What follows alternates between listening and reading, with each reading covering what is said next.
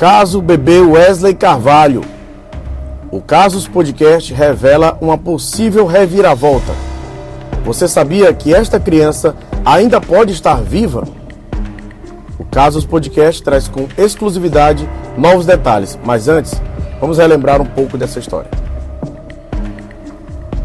Você deve lembrar da repercussão em torno do desaparecimento desta criança, Wesley Carvalho Ferreira, um bebê de um ano e dez meses. Em janeiro do ano de 2022, a mãe, Ângela Ferreira, apareceu na imprensa afirmando que a criança havia sido sequestrada em dezembro de 2021, no centro de Teresina. Em fevereiro do ano de 2022, a polícia iniciou a investigação que descartou o sequestro. Passou-se a investigar um homicídio da criança. Na época, a polícia chegou a informar à imprensa que a criança tinha sido morta em uma espécie de ritual feito pela própria família, com direito a um falso profeta que seria um adolescente primo da vítima. Por conta disso, toda a família foi levada pela polícia. Um total de 11 pessoas, sendo 7 adultos presos e 4 menores apreendidos. Passado mais de um ano, saiu agora, em julho do ano de 2023, que a mãe Ângela foi absolvida, mas o pai, o Elson Carvalho, e os avós do bebê irão responder em júri popular. A polícia os acusa de homicídio qualificado e ocultação de cadáver. Tudo isso, no entanto, pode ir por água abaixo. É que os advogados da família, Ismael Carvalho e Laís Ribeiro, falaram com exclusividade ao Casos Podcast a respeito de alguns detalhes nunca contados na imprensa. Eles falam, por exemplo, que é muito possível que a criança, o bebê Wesley, esteja vivo e que sim, que ele teria sido doado sem conhecimento do restante da família, pelos próprios pais. Detalhe: você sabia que a perícia não conseguiu comprovar que houve a morte da criança? Vamos acompanhar nas falas dos advogados Smiley Carvalho e Laís Ribeiro. A criança está viva e eu acredito nisso. Né? Os pais, eles são deficientes mentais. Está nítido isso. Bem, acreditamos que é inexistente, primeiramente, é inexistente o crime de homicídio. 11 pessoas, foram, porque foram apreendidos quatro menores. Entendeu? Inclusive, o filho do casal com sua esposa que morava em outra casa. Sim, querendo ou não, né, tiveram três meses é, dentro do sistema prisional. Né, isso trouxe, assim, é, é, é foi muito traumático para elas. Elas largaram a faculdade porque assim é uma família muito humilde. E tem coisas que até a mãe não falou, mas que apareceu lá no, no, no relatório policial. Criança de 13 anos, né, a sua capacidade cognitiva diminuída, né? Ali na fase de investigação já era para ter caído por terra essa questão dele ser um profeta. O próprio laudo pericial vai contra a própria denúncia. A própria denúncia. A entrevista completa com os advogados e todos os detalhes do caso bebê Wesley Carvalho você acompanha no nono episódio do Casos Podcast.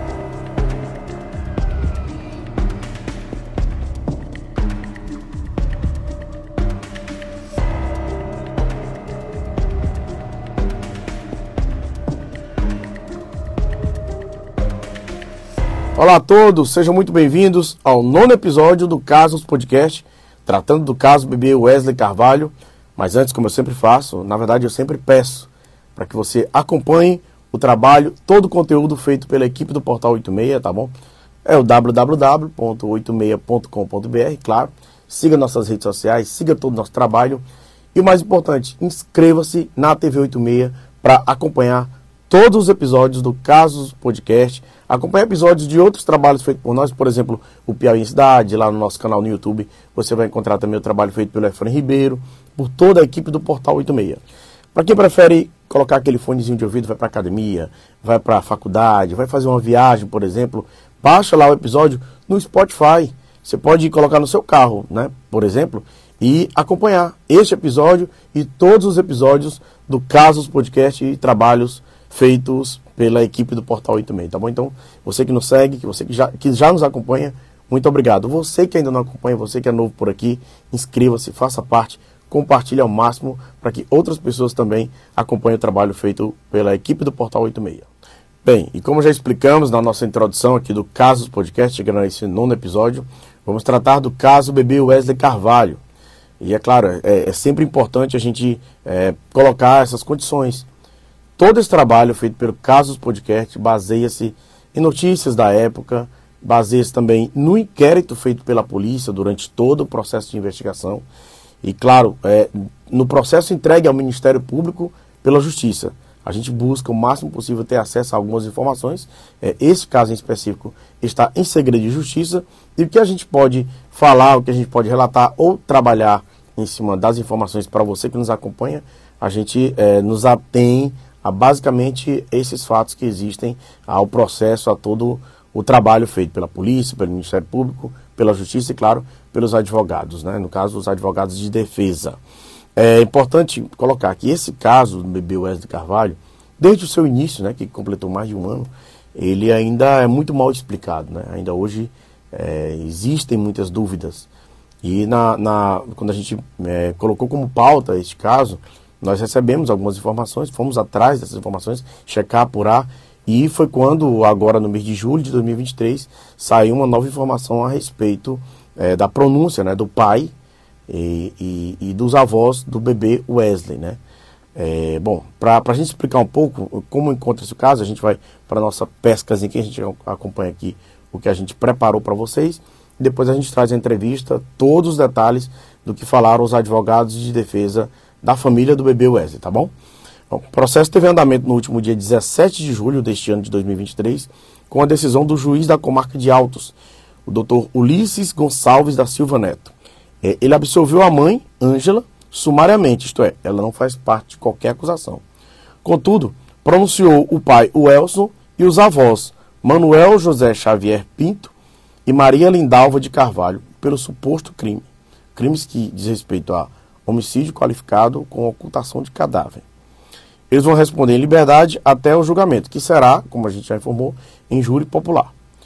A defesa, que são os advogados Smiley Carvalho e Laís Ribeiro, que vieram até o nosso caso podcast, ao nosso estúdio, e falaram sobre o assunto, eles pediram que a decisão fosse revista, já que, é, como a mãe foi absolvida, eles querem que o pedido de defesa se estenda aos demais. Lembrando que na época foram 11 pessoas, né, sendo 7 adultos e, e 4 menores apreendidos. E dentro disso, dentro de todo esse processo de investigação, eles foram soltos, a defesa fez a, a, a o trabalho de defesa, claro, da, deles e conseguiu colocá-los em liberdade e respondendo. E só agora saiu a pronúncia, então, é, dessas três pessoas dentro deste caso. E, e, o que vocês vão ouvir daqui a pouco é o, os advogados colocando do porquê disso ter acontecido e fazendo questionamentos à polícia, à investigação. Esse caso remete a uma série de situações onde, pela primeira vez, né, os representantes da família, eles falam abertamente Afinal de contas, o, o bebê Wesley está vivo? É, é uma pergunta que se faz, já que a família e os advogados falam dessa forma. E se sim, o que aconteceu? E o tal ritual né, que, que a família, que teria acontecido, que culminou, culmina, teria culminado na morte da criança. Né? É verdade que um adolescente, né, teria na época 13 anos, hoje com 14, seria um profeta e que fez a família seguir é, é, esse profeta, essa, esse adolescente, esse líder né? Bom, tudo isso vai ser explicado a partir de agora, com detalhes, com riqueza de detalhes do que, do que aconteceu, de todo o trabalho, todo o processo, especialmente partindo da linha de defesa da família. Vamos ouvir. Bem, é, não se trata mais de investigação, né? O processo já está correndo, o seu curso normal, já teve audiência e há poucos dias saiu a decisão de pronúncia do juiz, qual pronunciou ao tribunal do júri o pai do, do bebê Wesley e os avós paternos. E absolveu sumariamente a senhora Ângela. É? Então é um processo que está correndo há um pouco mais de um ano e que está tendo o seu curso normal e que está tendo, é, já teve essa decisão importantíssima.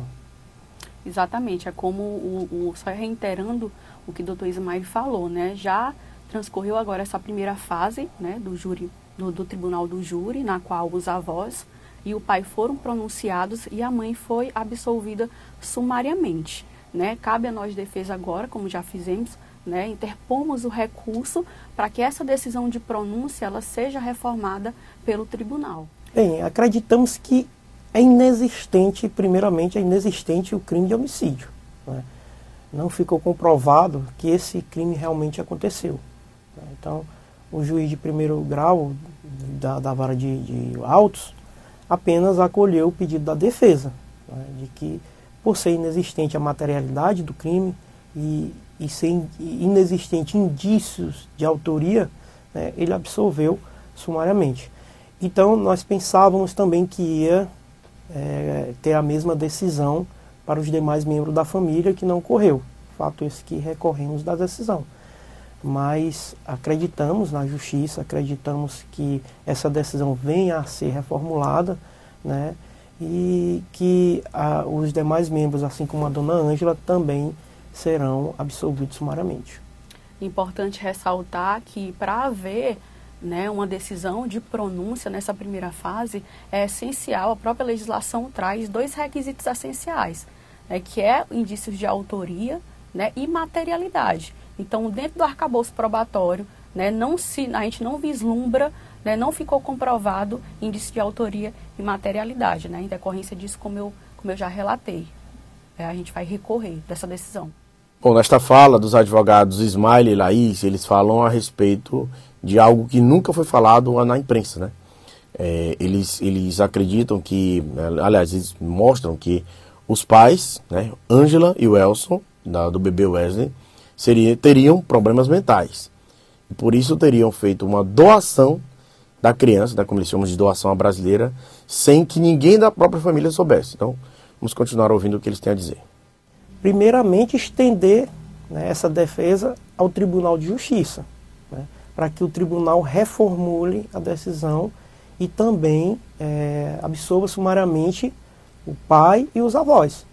Né, porque, como a doutora Laís disse, o processo, além de ter várias linhas de investigação que não ocorreu, né, não existe um mínimo indício probatório que leve a crer no, crime de homicídio ainda que de forma indireta, porque a, a polícia, é, para indiciar é, os acusados é, no suposto crime de homicídio, se baseou na, no, no indício indireto, com base exclusivamente no depoimento da dona Ângela. Depoimento esse que não serviu para pronunciá-la, serviu para absolvê-la. Fato que não serviu para os demais, e é isso que nós vamos buscar no Tribunal de Justiça. Então, o depoimento da dona Ângela serviu para pronunciar a júri o seu esposo, o Elson, e o seu Xavier e a dona Lindalva, que são os avós. Então, isso que nós vamos buscar, essa reformulação, essa absolvição. É importante ressaltar também que, é, como o doutor Ismael colocou, né, depoimentos. Né? A mãe da criança ela trouxe de, três depoimentos distintos né, e não ficou comprovado né, é, qual seria né, o depoimento verídico. Né, e até mesmo porque o próprio delegado de polícia, a própria, no curso da investigação, somente se investigou uma única linha, que foi o quê? O suposto homicídio da criança. Quando a mãe trazia três depoimentos distintos, um deles, que foi o primeiro, era que a criança tinha sido sequestrada. Em nenhum momento né, a investigação teve essa linha de defesa para se verificar que se de fato realmente essa criança teria sido sequestrada ou não. Né? Só foi por uma única linha de defesa. E dentro dessa linha de defesa, né, na própria denúncia, quando o Ministério Público pronunciou, pediu, né, denunciou os réus, não, não tinha dentro do processo nada que levasse à materialidade.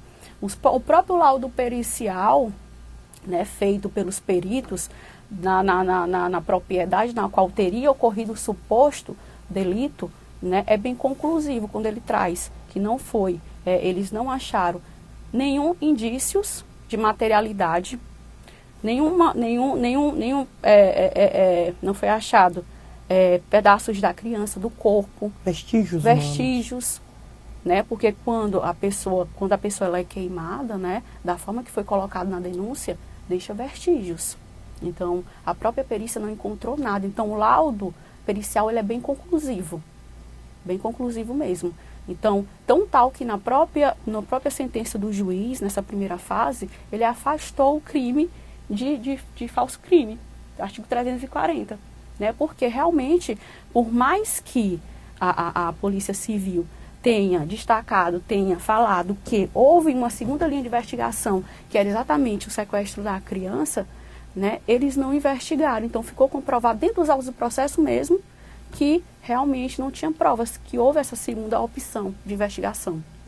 Inclusive, nós também pedimos né, que fosse investigado uh, uma adoção à brasileira, que não foi.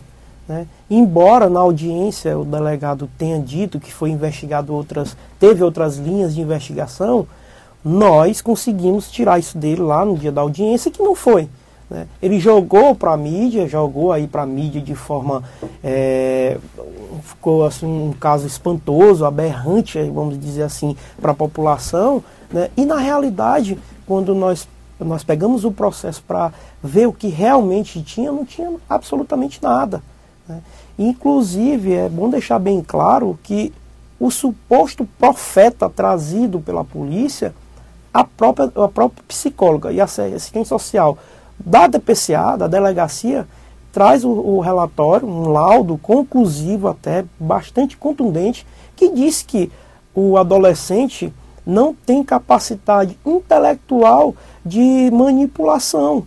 Ou seja, a partir daquele momento ali, ele já deixou de falar no falso profeta. Né? E aí ele começou a investigar um suposto homicídio, trazendo uma tese da mãe, uma das teses da mãe, de que a criança teria sido queimada. E a perícia relata com, com nitidez que seria impossível uma pessoa ter sido queimada numa caída daquelas ali. Por quê? Porque não encontrou vestígios humanos mínimos que leve a crer que ali tinha sido queimado alguém. Então, são coisas que a, nós da defesa, né, estamos colocando isso desde o início. Graças a Deus, é, o judiciário vem nos atendendo. Né? E agora acreditamos sim que é, o, o, os, o pai e os avós serão também absolvidos, porque nós vamos buscar isso. Bom, nesse trecho agora, os advogados falam é, dessa questão relacionada à adoção. Como ela teria acontecido, como, é, de uma certa forma, os pais teriam feito essa adoção, teriam doado a criança, ou seja, ela estaria viva. E reclamam, inclusive, do trabalho feito pela polícia, que não trabalhou com essa linha de investigação de uma adoção ou de um sequestro, né? O que até foi descartado na época. A gente lembra da, da, das informações que, que os próprios delegados colocaram para a gente na época. E é, eles reclamam porque a polícia teria preferido unicamente seguir a linha do homicídio. E vamos ouvir o que dizem os advogados Ismael e Laís.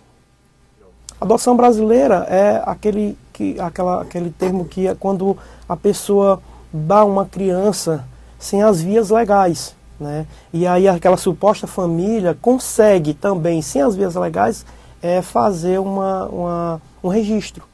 Né? Isso é a adoção que a gente chama de adoção brasileira. Mas né? isso chegou a ser levantado dentro do, deste caso? Levantamos e não foi investigado. Né? Não foi investigado sequer então, assim, o, o sequestro. É, é, solicitou que isso fosse investigado. A polícia que não. Não investigou. Embora o delegado tenha dito que fez a investigação, mas não tem indícios mínimos que isso aconteceu. É porque na realidade o primeiro, o primeiro, a primeira, primeira, a primeira ação que a mãe teve quando a, quando a família materna soube do sumiço da criança, né, conduziram a mãe até a DPCA para relatar o que teria ocorrido, que teria ocorrido um suposto sequestro. Isso foi antes de começar a ser investigada a questão do, do, do suposto homicídio. Então, daí já era para eles terem é, é, é, é, aberto um inquérito policial e ter começado a investigar. E isso não foi realizado. Entendi. Então, assim, é, para o que se investigou é esse desaparecimento foi apenas por morte. Exatamente. Exatamente. Que é o que eu e o doutor Ismael, é o que a defesa vem batendo a todo tempo, a todo instante. É, então, assim, a defesa é, acredita que o bebê Wesley é, ainda está vivo. Acreditamos que sim. Com certeza. Acreditamos que sim. E, e, e assim, é, dentro do que a família passa para vocês, dentro do que vocês conversam com a família, é, existe essa possibilidade de terem doado a criança? Totalmente. Totalmente. Então, os pais, eles são deficientes mentais. Está nítido isso. Inclusive, nós pedimos é, o incidente de sanidade mental com parecer favorável do Ministério Público. Né? Porque na audiência ele, o, próprio promotor percebeu. Né? Então ele foi favorável. E o que é que acontece? Só que os pais, eles tinham é, é, deslocamento normal no, no, na, na, no povoado. Né? E o que, é que acontece? A gente acredita que possa ter acontecido. Possa ter acontecido. O pai nos, de, nos relata com, com nitidez as versões, várias versões. A mãe da mesma, do mesmo jeito. Então, tudo que o pai fala, com nitidez e com riqueza de detalhe, a mãe fala, várias versões. Então, até nós, fica difícil da gente também conversar com eles. A gente conversa tudo, mas a gente não, praticamente não entende. Então, então, era uma linha de defesa que de investigação até que deveria ter sido seguido, que não, não aconteceu. E aí jogou lá é, um homicídio, prendeu uma família inteira, destruiu. Foram sete pessoas. Né? 11 Não, pessoas, foram, porque foram, foram apreendidos quatro menores. Inclusive, o filho do casal com sua esposa que morava em outra casa, que não tinha ligação nenhuma, tinha a própria residência, tinha um filho. O filho foi, foi levado para o para o, o, acolhimento, o abrigo. Depois de um ano foi que a doutora Laís conseguiu reverter essa situação. Um ano a criança morando. Exatamente, eu então, juntamente com... Então é muito, é muito dolorido, sendo que no dia, no dia que eles foram apreendidos, tinha uma tia lá para se responsabilizar. Né? E a maldade foi tão grande que nem isso eles aceitaram. Pegaram a criança, jogaram no acolhimento, né? e depois de um ano a doutora Laís conseguiu. Ele tinha. Um ano, e, um ano e, seis meses, e seis meses, mais ou menos. Um ano e seis meses. É assim, muito triste. Porque no momento que essa criança ela foi retirada da mãe, eu, eu estava presente. Né, porque a gente vinha acompanhando o caso desde o início. Né? Então, no momento que ele foi tirado dentro da DPCA, chamaram a, a, a chamaram os conselheiros, conselheiros tutelares e aí não foi oportunizado que essa criança fosse para a família é, extensiva. Porque o correto que a lei diz é o seguinte: se tem uma família extensiva, que é os outros avós, que é tios, né, que, é, que a criança pode ser é, é, levada por eles. Né, eles passam a ter a responsabilidade sobre aquela criança. E não foi oportunizado nem dessa criança voltar para a família extensiva. A criança foi colocado dentro de uma casa de acolhimento. É, é, eu, eu, eu, desculpa, eu estou admirado, estou assustado com isso tudo. É uma criança de um ano. Um ano, um ano meses. e seis meses que ela ainda amamentava. É, a, a, a, ainda amamentava. Eu creio ah, mas que. Mas ela foi levada para o DPCA? Ela, na realidade, eles chamaram uhum. o, o. O pai e a mãe. Eles Sim. chamaram para um de, prestar depoimento né, sobre o caso. Uhum. E aí, quando a gente chegou lá, já estava lá o mandato, é, é, é, o, o, mandato de prisão e aí já tinha o pessoal da do, do, do, do Conselho, do, tutelar. Conselho Tutelar. E aí é, retiraram a, a, o filho da mãe. Assim, foi muito triste. E aí, posteriormente, a um ano, a gente, eu, tanto eu como minha sócia, a doutora Bruna, a gente vem lutado para essa criança voltar por lá, porque é direito do filho e direito dos pais. Né? Claro. E aí a gente conseguiu. A gente conseguiu estar tá com uma média de uns dois meses é, só. Pois é, porque fez um ano. Detalhe, Isso. detalhe que eles não moravam com a família. Eles tinham uma residência deles própria. Entende? O, o pai, a o mãe. O pai, a mãe e o bebê. Né? Não, o pai, a mãe ah, dessa e essa criança, né? Entendi. E ele passou três meses preso.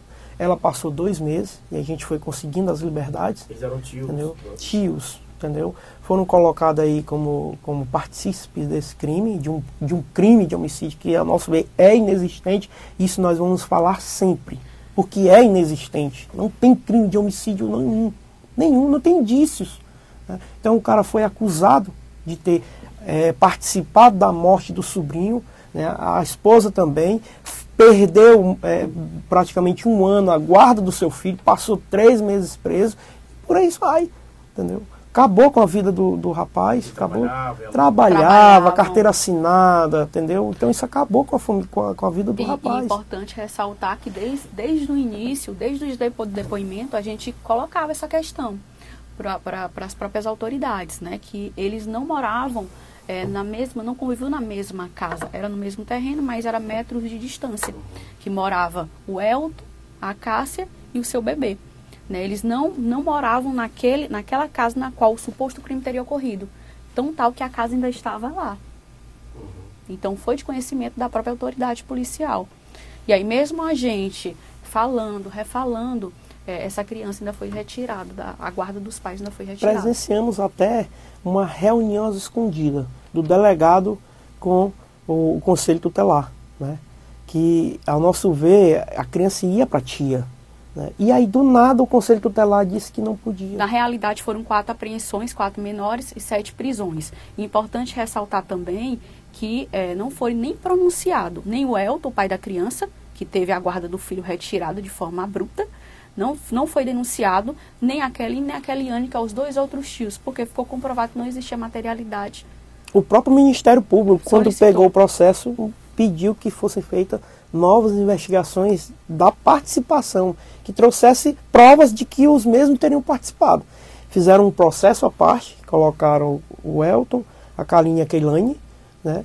E aí botaram pro, tinha lá um mandado de prisão, tudo, mas quando o Ministério Público viu, né, foi favorável para a revogação da, da, dos pedidos que nós fizemos, foi favorável, e pediu que o processo retornasse à delegacia para que procurasse o mínimo, os indícios mínimos que eles participaram do crime.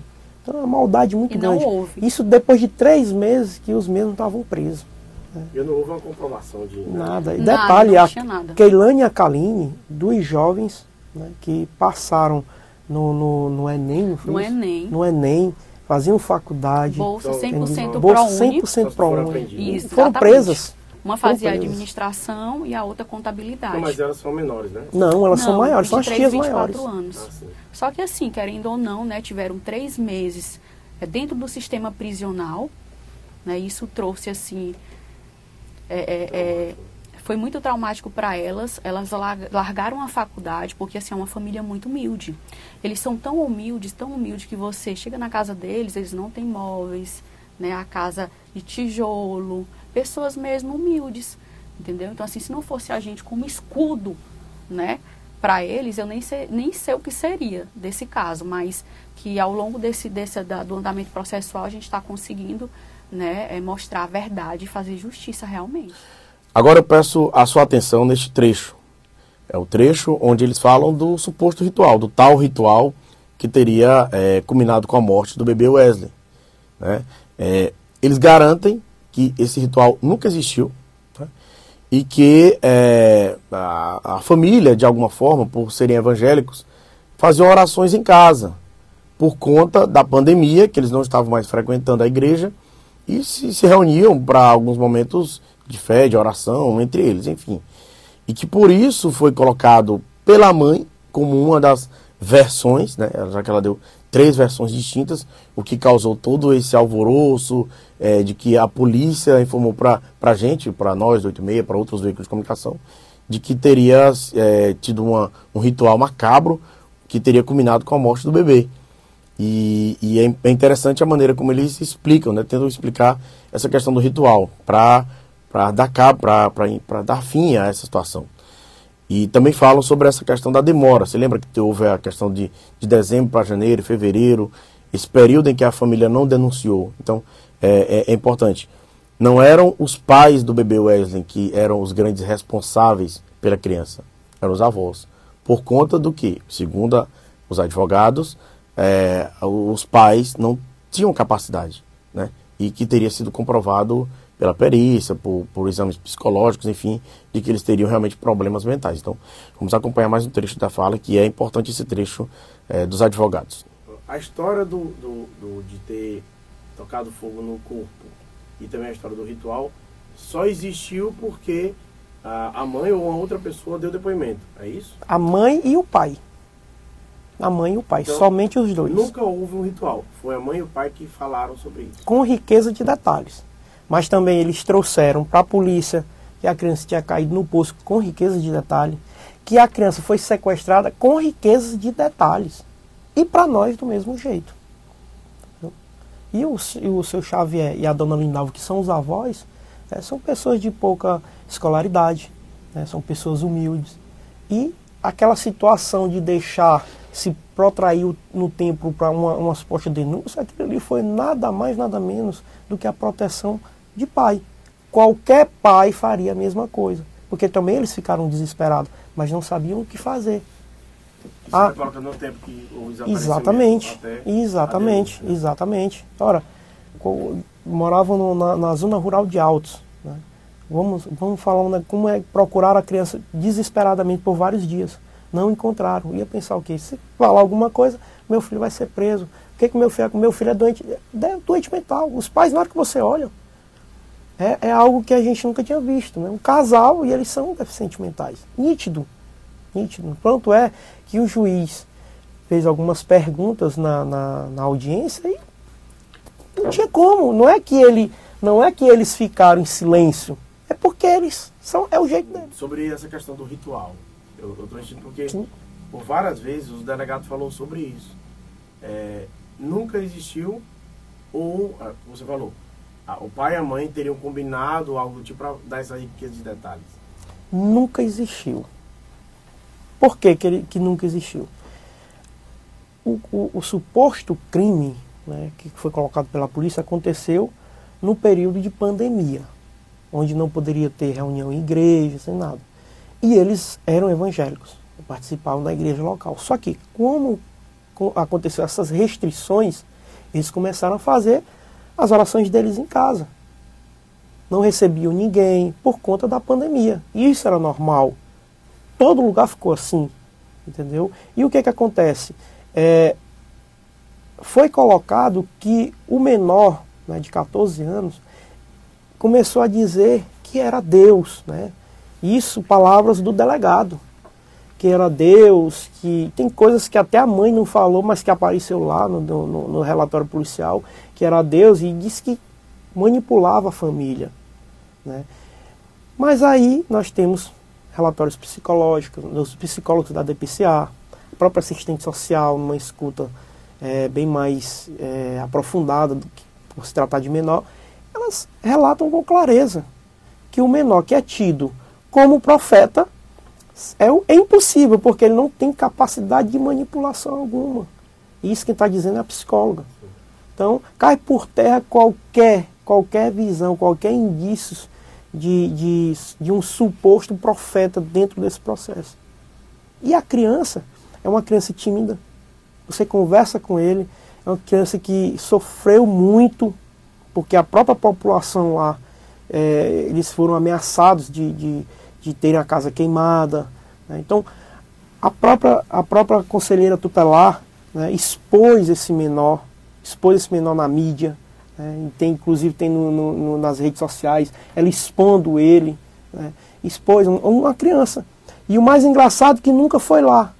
Nunca foi lá para saber como é que eles estão, como é que estão os menores. Nunca. Mas na hora de fazer relatório acusando ah, que ele é o profeta, se declarava o profeta e tudo, não fez. E no dia da audiência mudou tudo. Já falou coisas que não aconteceu. Já não confirmou as, os seus, as suas reportagens.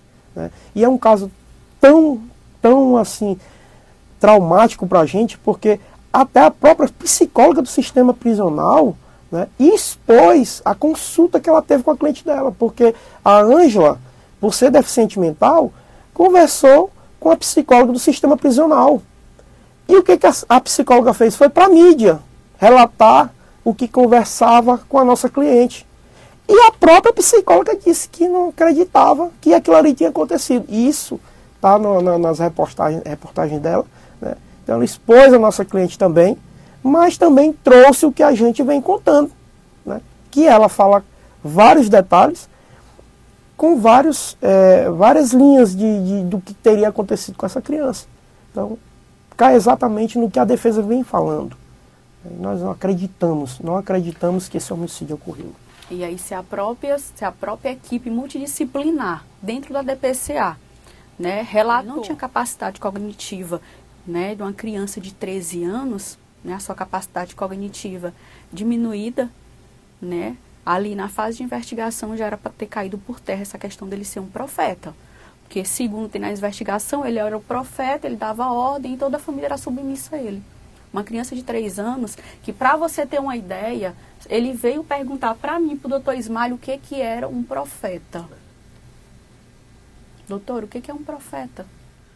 Bom, agora uma reclamação que é pertinente né, dos advogados, especialmente da, da doutora Laís, onde ela fala do trabalho feito pela imprensa. Trabalho este, inclusive na entrevista que eu fiz com ela e com o doutor Smiley, eu falei sobre esse trabalho da imprensa. Nós, como jornalistas, recebemos muitas informações partindo especialmente do delegado, de quem estava investigando, do Ministério Público, da Conselheira Tutelar, e nós divulgamos o que chegava para nós da imprensa. Mas ela faz uma reclamação, porque ela, segundo a, a, o que ela diz, na, dentro da linha da defesa, é que eram muitas inverdades que foram colocadas e que causou-se todo um alvoroço, causou-se todo um problema relacionado ao caso do bebê Wesley, que poderia ter sido é, desbaratado, não, não teria tido ritual, nem a história do profeta, e sim a adoção ou o sequestro, né, da criança teria sido raptada e que é, a polícia poderia ter adotado a linha de que é, a, a, polícia teria, poderia ter adotado a linha de que a criança estaria viva. Então a gente vai ouvir mais um trecho e, e importante. Eles acreditam piamente que o juiz vai reverter essa decisão né, sobre o caso e que mesmo que haja o júri popular, como já está marcado, ainda não tem a data, mas foi o que decidiu o juiz, é, que o juiz pode reverter, já que a dona Ângela, que, era, que é a mãe, né, no caso, é, foi absolvida. Então, vamos é, é ficar atento ao que dizem os advogados. É, a gente entrou com o recurso, interpôs o recurso, porque a gente tem grandes esperanças que essa decisão do juiz seja reformada pelo tribunal reformando, pode ser que eles nem venham aí a, a venha aí para a segunda fase para o júri popular. Não reformando o tribunal, mantendo a decisão, aí vai ser júri popular. É importante também destacar que a, que a mídia, eu acho que até me arrisco a dizer de uma forma bem responsável, ela vinculou é, matérias, ela vinculou muitas inverdades. Né, matérias que, que tinham até matérias feitas com autoridades da própria polícia, que estavam investigando o caso. Então isso aí trouxe, é, é, é, é, trouxe assim um, um, trouxe um prejuízo muito grande. E eu, e eu, e eu também afirmo, até mesmo para a investigação. Porque já que era um processo que estava correndo em segredo de justiça, uma investigação que estava é, correndo em segredo de justiça porque envolvia um menor de um ano e nove meses, eu acho que não era para ter é, ocorrido dessa forma. Tomou-se uma proporção que ele não esperava. E o que, que aconteceu? Ele começou a soltar inverdades. Inverdades. Entendeu? Tanto é que conseguimos a revogação de todas as prisões. Né? A dona Ângela, a mãe do garoto, foi absolvida sumariamente de toda a culpa, porque ela era tida praticamente ali como a, a, a intelectual do suposto crime de homicídio por ser a mãe do garoto. Né? Foi absolvida sumariamente. Foi absolvido os avós e os pais de outros crimes. Né? e apenas foi pronunciado pelo crime de homicídio. Mas aquela proporção toda, ele viu que ele, o que ele fez. Ele viu que ele expôs um menor como suposto profeta. E quando ele viu que realmente não tinha para onde, ele, a saída era jogar na mídia. Né? Mas no dia da audiência, não foi da mesma forma. Vinculado por próprias autoridades Exatamente. que estavam à frente da investigação. Então foi, foi espalhado, a sociedade ficou cheia de informações errôneas. Por isso a importância da defesa naquele momento de também se manifestar. De mostrar o outro lado, o que realmente era verídico. E a gente vem mostrando ao longo do processo, como o doutor Ismael relatou, né, com a liberdade deles, estão todos em liberdade, somente foi pronunciado né, três dos sete adultos. Então a gente vem demonstrando através dos resultados que realmente tudo que foi colocado na denúncia e na investigação não é verídico. Contrariando essa, essa questão da gente ter procurado a mídia, contrariando de advogados, amigos advogados, que já tem aí 15 anos, nós só, eu mesmo vou fazer dois anos de advocacia agora. Né? Então, contrariando tudo isso. Né? Mas nós vimos a necessidade, não, nós temos que também mostrar o outro lado da família. Porque o que está falando aqui não é nada que nós estamos encontrando, nós temos que ir. Então, nós começamos a nos manifestar também para mostrar o outro lado. Porque só era mentira, mentira, mentira, mentira. Vamos mostrar pelo menos um pouquinho de verdade aqui. Né? E aí, graças a Deus, foi. Algumas pessoas foram vendo o outro lado. A acusação é de homicídio com ocultação de cadáver. Exatamente. Homicídio, homicídio qualificado e ocultação de cadáver. Eles foram pronunciados os três por esses crimes esses três crimes, é, não há qualquer comprovação. Não houve nem mesmo a comprovação do homicídio, quanto mais de uma ocultação de cadáver. Mas que o homicídio que foi colocado, que a vítima teria falecido por inanição. O que seria essa inanição? Falta de alimentação. Como que você vai dizer algo desse tipo se você não tem a matéria do, do crime? Né? Por que não colocar que a criança foi sequestrada? Por que não colocar que aconteceu outra coisa? Que a criança foi é, é, doada para alguém de maneira irregular? Por que não colocar isso? Por que colocar somente o homicídio? Por quê? Se não foi investigado nada disso. Então, assim, nós é, ficamos abismados com essas coisas, porque a, a, acusação é sempre colocar algo mais grave, ainda que não tenha provas, ainda que não tenha indício, é, é, é, acusar em algo sempre mais grave. Né? Então, se não se tem algo que leve a um homicídio, a morte de alguém, como vai se dizer que aquelas pessoas ocultaram o cadáver dessa pessoa? Se não tem indícios legais de que essa pessoa morreu. E é isso que a gente está lutando para demonstrar isso. Importante ressaltar, pegando o gancho aqui do doutor, né, que a própria investigação traz que ao tempo também existiria, existia mais uma criança de um ano e quatro meses dentro da residência. Se essa criança de um ano e nove meses, todas as pessoas ali que faziam parte da família eram obrigadas a ficar 15 dias em jejum, e por que, que não ocorreu nada com essa outra criança? Estava bem, estava saudável quando as investigações iniciaram. E mais agravante, como vocês estão trazendo, é que essa outra criança também foi penalizada por, por uma sucessão de erros. Com Exatamente. certeza. E os pais foram presos, a mãe foi apreendida porque era menor à época, né? perdeu sua liberdade, perdeu a guarda do seu filho ali por cerca de um ano, né? destruiu praticamente a família. Né? E colocou é, essa família como partícipe de um crime que eles sequer moravam lá. Nossa, é, é, é, algo assim que é muita coisa, muito detalhe que não se joga para mídia. É, o processo ele é extenso, é complexo, né? Lógico que a gente não pode adentrar demais o mérito, porque está em segredo de justiça, né? A gente está repassando aquilo que a gente pode repassar. Bom, por fim, é, os advogados falam sobre a situação da família hoje, como estão os pais de Wesley, como estão os avós de Wesley hoje, com toda essa situação, já que é, ninguém sabe onde está se está vivo ou não, é, o que aconteceu de fato com o bebê Wesley, né? É, é essa a pergunta que, que, se faz e que ainda não há resposta. Os advogados falam, inclusive, de que sim, ele estaria vivo, né? É, também falam sobre a possibilidade de a família, já que eles consideram que houve uma sucessão de erros, processar o Estado, né? Já que é, houve, como vocês acompanharam, uma série de situações envolvendo familiares, adolescentes, por exemplo, não conseguiram é, concluir curso, é, curso superior, estudando. Uma família que, de alguma forma, foi, foi destruída, né? Por conta de toda a situação. Ou, ou, por um lado ou por outro, outra criança, um outro bebê de um ano e poucos meses também foi afetado com tudo isso, né? E a gente fez esse questionamento a eles.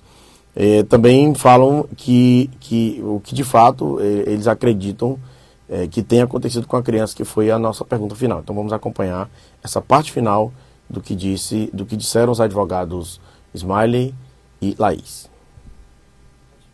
É, como estão hoje os pais e os avós? Os pais estão em tratamento psicológico, todos os dois. O, os avós, o seu Xavier e a dona Lindalva, estão sofrendo horrores. O seu Xavier, graças a Deus, consegue um trabalho, está trabalhando de bico, ele é um pedreiro, né?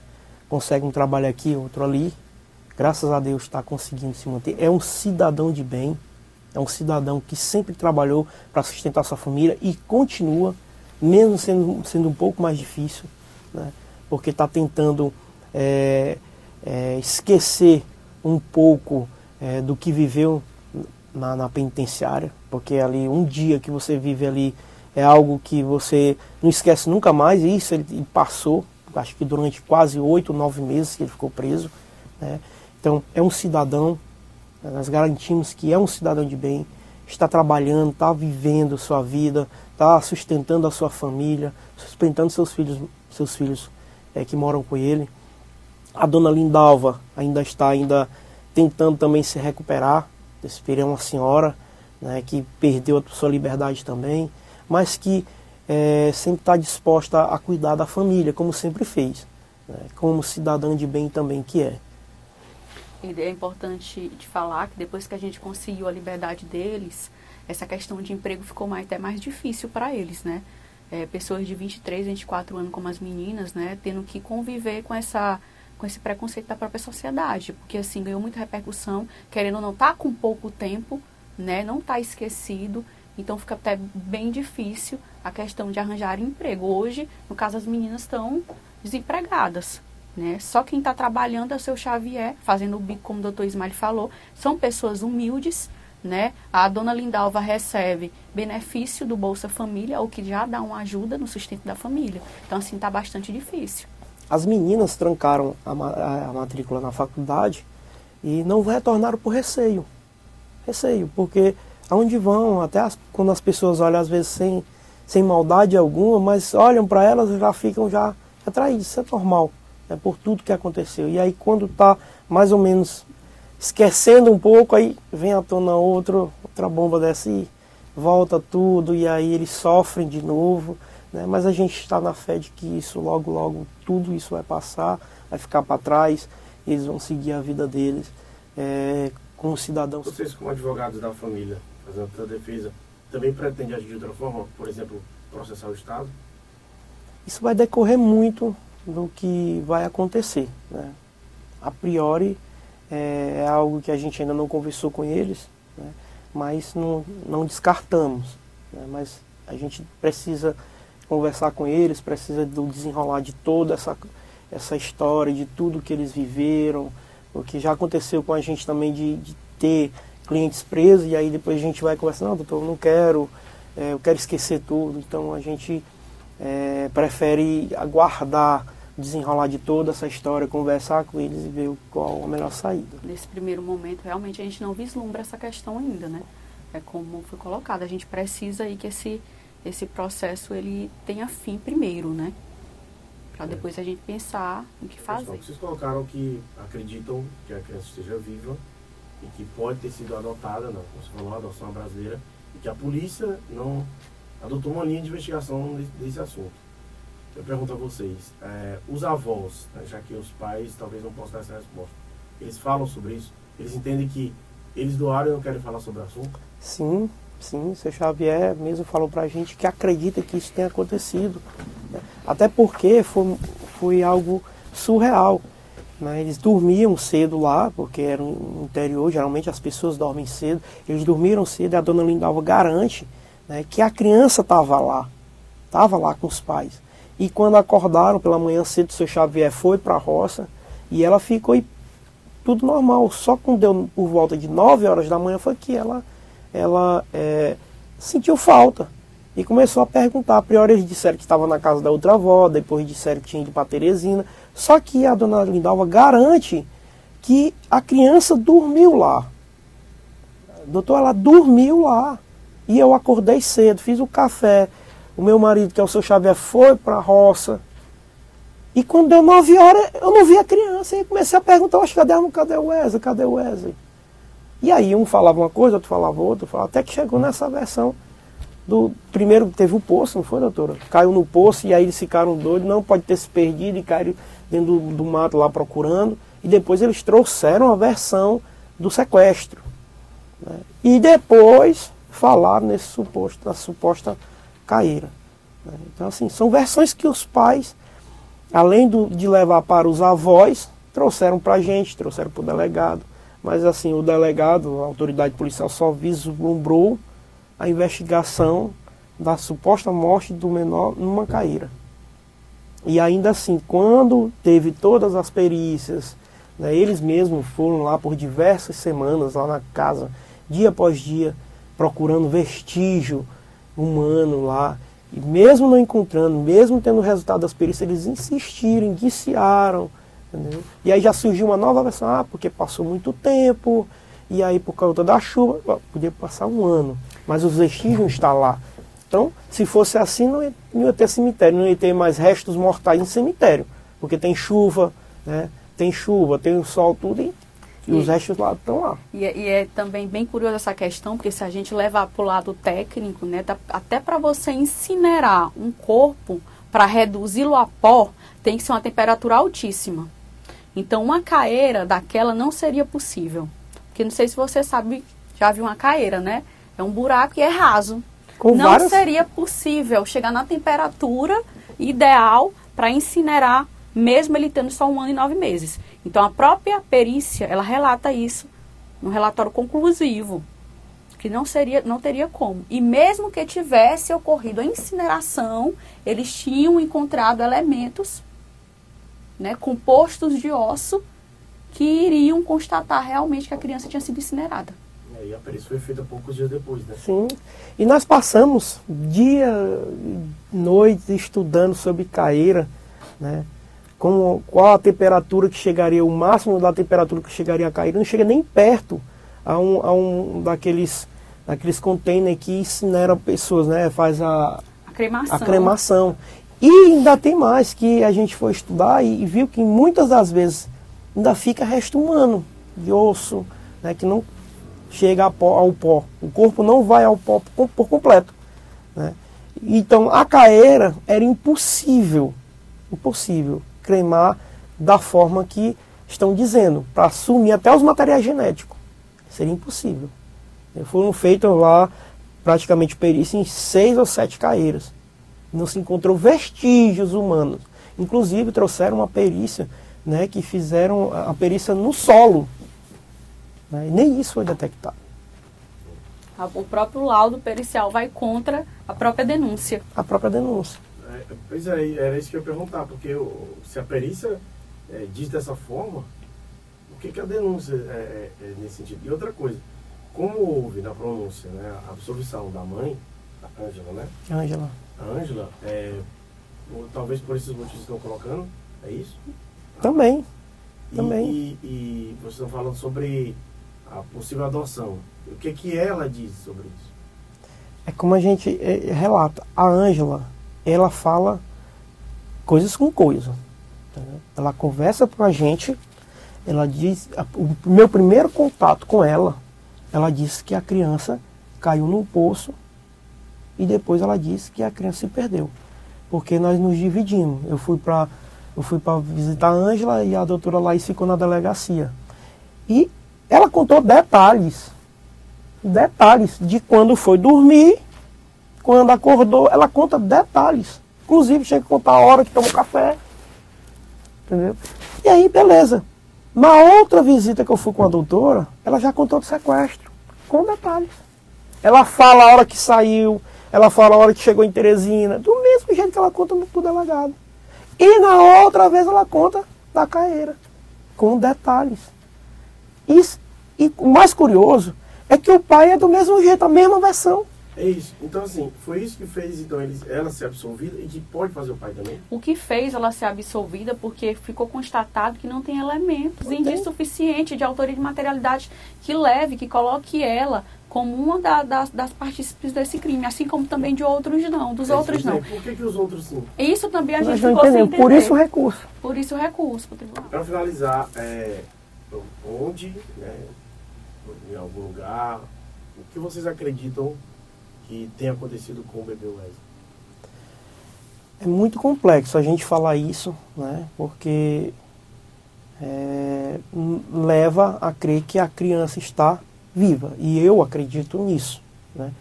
Eu, eu não digo agora como advogado, vou dizer como uma pessoa que leu o processo, mas me, me afasto da minha função de advogado.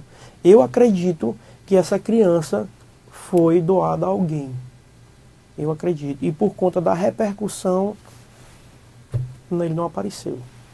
Eu também acredito mesmo viés do doutor Smiley.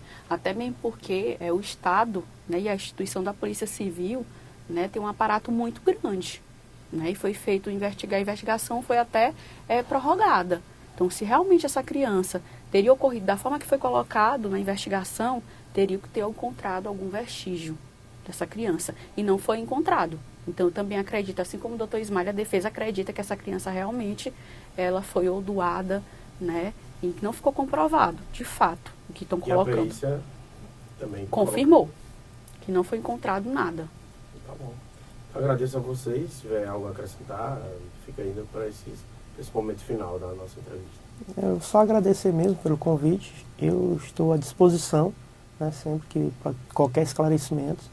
e agradecer mesmo. Também agradeço a oportunidade, né? A oportunidade da gente também colocar, expor o outro lado, né, da família. Muito obrigado a vocês.